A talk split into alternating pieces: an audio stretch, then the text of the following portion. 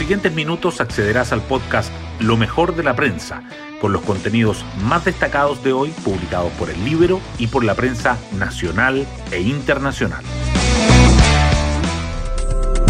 Buenos días, soy Magdalena Olea y hoy viernes 11 de marzo les contamos que en pocas horas más comenzará una nueva era para el país. Asumirá la presidencia de Chile Gabriel Boric y entrarán con él a la moneda del Frente Amplio y el Partido Comunista. Se espera para hoy una mezcla de actos republicanos y de salidas de protocolo para marcar una diferencia por parte de la nueva administración.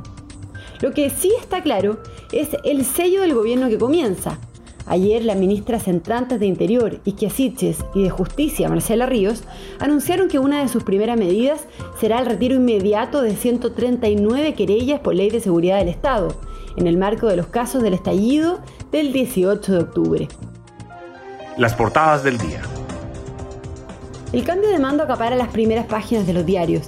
El Mercurio destaca que la nueva constitución, los pueblos originarios y el feminismo estarán entre los ejes del primer discurso de Gabriel Boric como presidente.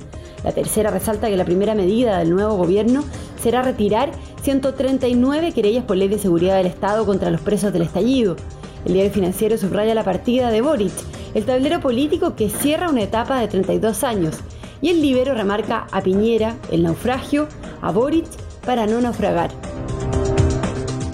La Convención Constitucional igualmente sobresale.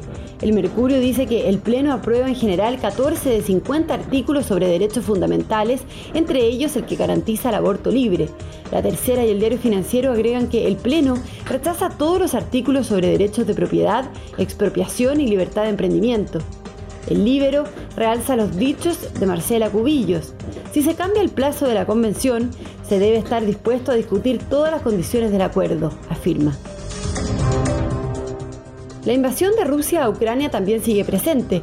El Mercurio informa que fracasa el acuerdo para el alto al fuego y que las fuerzas rusas intensifican la ofensiva en Maripul y Kiev. La tercera señala que los analistas examinan las fallas estratégicas del ejército ruso y el diario financiero titula con las consecuencias económicas del conflicto. El mercado asume un mayor IPC en la primera encuesta tras la invasión a Ucrania.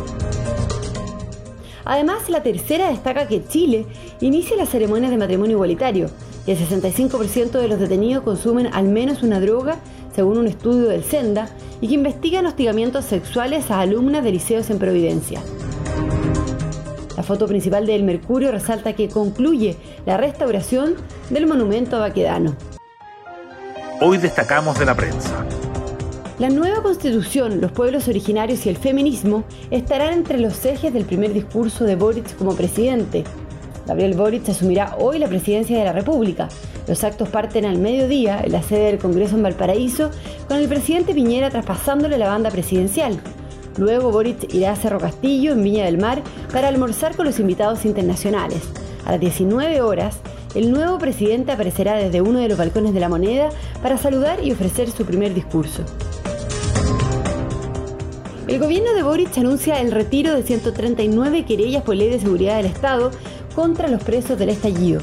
Las futuras ministras de Interior y de Justicia, Isquia y Marcela Ríos, hicieron el anuncio mediante un comunicado explicando que la medida es una promesa del programa de gobierno y que busca que la ley de seguridad del Estado no sea utilizada para la persecución injusta y desproporcionada. También se anunció que el Ministerio de Economía entregará apoyo a las pymes afectadas en el contexto del estallido. Ayer se realizaron las últimas reuniones bilaterales internacionales de Piñera y las primeras de Boric. El mandatario saliente recibió ayer en la moneda a los líderes de diferentes países que asistirán hoy al cambio de mando. El primero fue el vicepresidente de Brasil, Hamilton Mourao. En la noche ofreció una comida. Por su parte, Boric se reunió en la sede de la Municipalidad de Santiago con el presidente de Perú, con el rey de España y con la representante de Estados Unidos, entre otros invitados internacionales. El nuevo oficialismo logra un acuerdo para los presidenciales del Senado y de la Cámara. El pacto entre la izquierda y la centroizquierda, que debe ser ratificado hoy en votación secreta, permitiría que el senador Álvaro Elizalde, del PS, asuma la testera y sea el encargado de ponerle la banda presidencial a Gabriel Boric. En la Cámara, el diputado Raúl Soto, del PPD, encabezaría la primera mesa, tras una alianza que incluyó al Partido de la Gente y que estableció seis periodos de ocho meses. Y nos vamos con el postre del día. Antofagasta pisó fuerte la arena internacional. Los Pumas anotaron dos goles antes de los 10 minutos y con eso les bastó para ganar en casa de Unión Española 2-1 en el partido de ida de la serie por la primera fase de la Copa Sudamericana. La vuelta será el próximo jueves en Antofagasta. Bueno, yo me despido, espero que tengan un muy buen día viernes y un muy buen fin de semana y nos volvemos a encontrar el lunes en un nuevo podcast, Lo mejor de la prensa.